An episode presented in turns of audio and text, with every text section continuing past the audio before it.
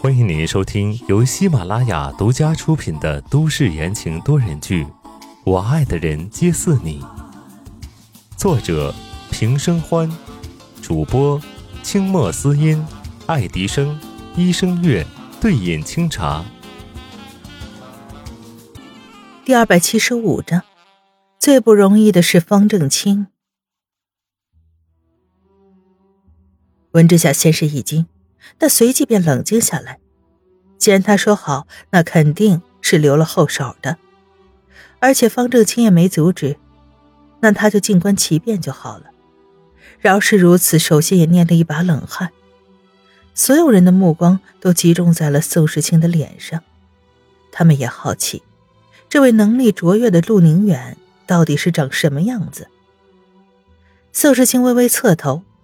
抬手松开了耳后的绳子，黑色的口罩缓缓地从脸上剥落，一张斑驳的脸出现在大家面前。会议室内吸气声此起彼伏，众人的目光从震惊变成了可惜。天妒英才，一个不可多得的人才，偏偏毁了他的脸。一张棱角分明的脸上，左脸到脖子上布满了凸起的伤痕。一条条的横梗在皮肤上，看起来着实让人觉得恐怖。温之夏心头一紧，伤得这么重吗？可这看起来并不像是火烧，更像是被尖锐的物体划过的样子。难道是做了伪装？温之夏正想看个清楚，台上的宋时清又重新戴上了口罩，低声道：“见笑了。”骇人的疤痕遮住了宋时清的大半张脸，倒是没有人认出他的样子，连宋子言都是在惊诧之后闪过了一丝懊悔。这不是当众揭人的伤疤吗？并不是什么好事。尽管当事人毫不在意，但是他们也不知该说些什么，一时间会议室鸦雀无声。倒是方正清打破了这个尴尬的局面。现在大家应该没有什么异议了吧？没有。众人疯狂摇头。方正清微微一笑。那宋总呢？被点名的宋子言摊了摊手，结果不言而明。方正清松了口气。那我们欢迎陆宁远先生正式加入宋氏集团，成为宋氏集团新任的技术总监。说完，带头鼓起掌来。掌声雷动，宋子言也象征性的拍了拍手。他也有自己的小心思。陆宁远是不可多得的人才，不管方正清要和他做什么，只要不威胁到宋氏集团的宋氏，那就没什么问题。简单的欢迎之后，宋世清顺理成章的坐在了方正清的下手温之夏的旁边。目不斜视的温之夏手一抖。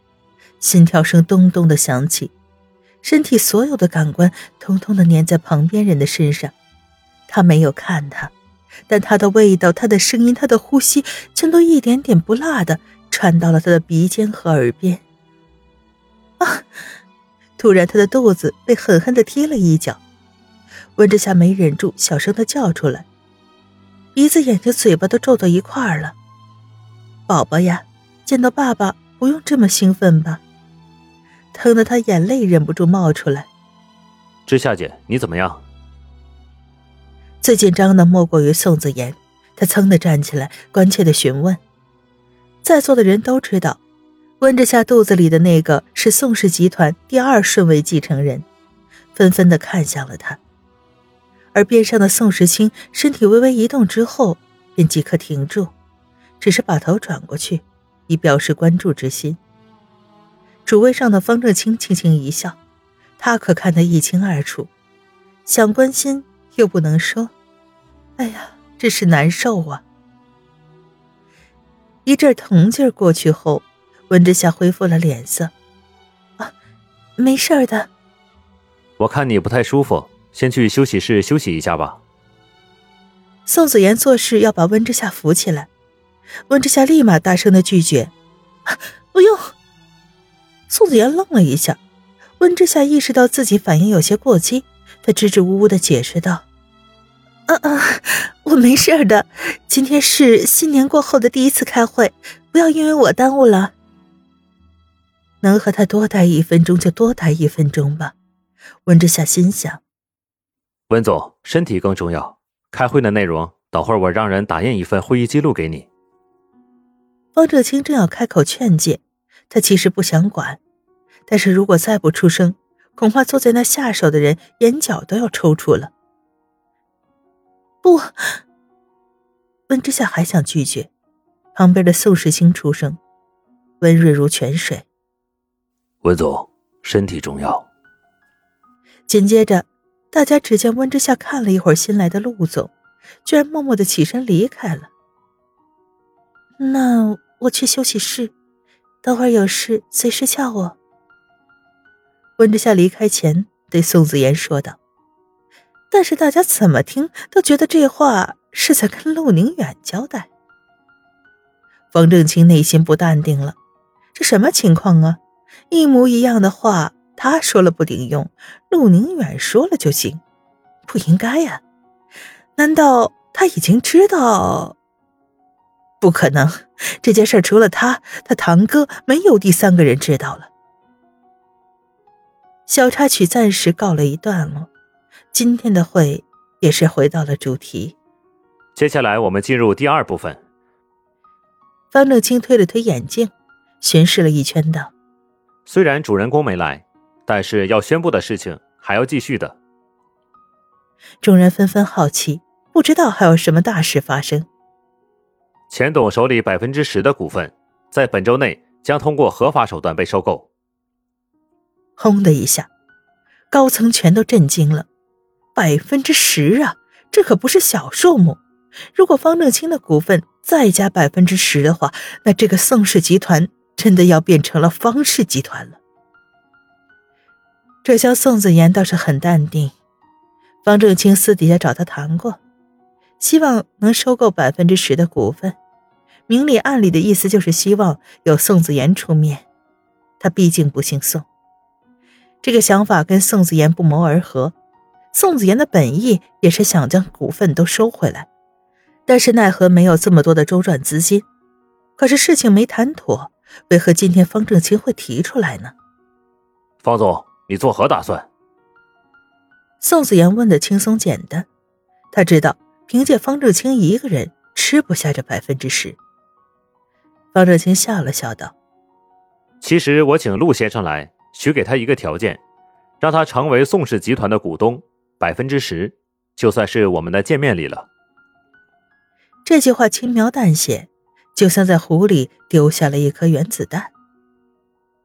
宋子妍瞬间的警戒起来，他沉着脸质问道：“方总，这是什么意思？”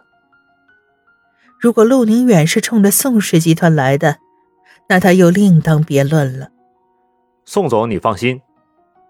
方正清转过头，金丝眼睛片上白芒一闪而逝，他富有深意道：“我向来都是一视同仁，过去一年宋总也辛苦了，陆总监有的你也有。”嗯，众人听不懂了，这是什么跟什么呀？但是宋子言却是一点就通。方正清这是在用自己百分之十来换陆宁远的百分之十，只要他同意，那么钱董的百分之十，这股份就归陆宁远所有。方正清则拿出百分之十给宋子言，两相扯平。他压低了头，眸子抬起，看向嘴角勾笑的方正清，快速的考量起来，能拿到手的就要先紧紧的抓住。其他的之后再一点点的收回来便是。那陆总监就应该改口了，叫陆总了。方正清一听就知道宋子言松口了，交易达成，舒了口气。反正送来送去都是他们宋家的股份，非要他找个由头，他容易吗？一来一去间，双方已经达成了共识，在场的人还是一头雾水。完全不晓得这局势已经变了好几遍。不知道钱董去哪里了？宋子言把头转向了对面的空位置。方正清也纳闷他问秘书：“钱董呢？”秘书急忙道：“我确认会议消息昨天已经送到，钱董也回复了会参加，可是不知道为什么今天一直没有看到他。人没来。”方正清、宋子言、宋时清的心头都生出了一股不好的预感。这不对呀！右后方传来一个声音：“我昨天通宵带项目，今天早上上班前两个小时，我是看到钱董了。打招呼问他为什么这么早来公司，他说今天公司事情多，所以要早点来安排。人已经来过了。”宋时清眉头一皱，对着方正清使了个眼色。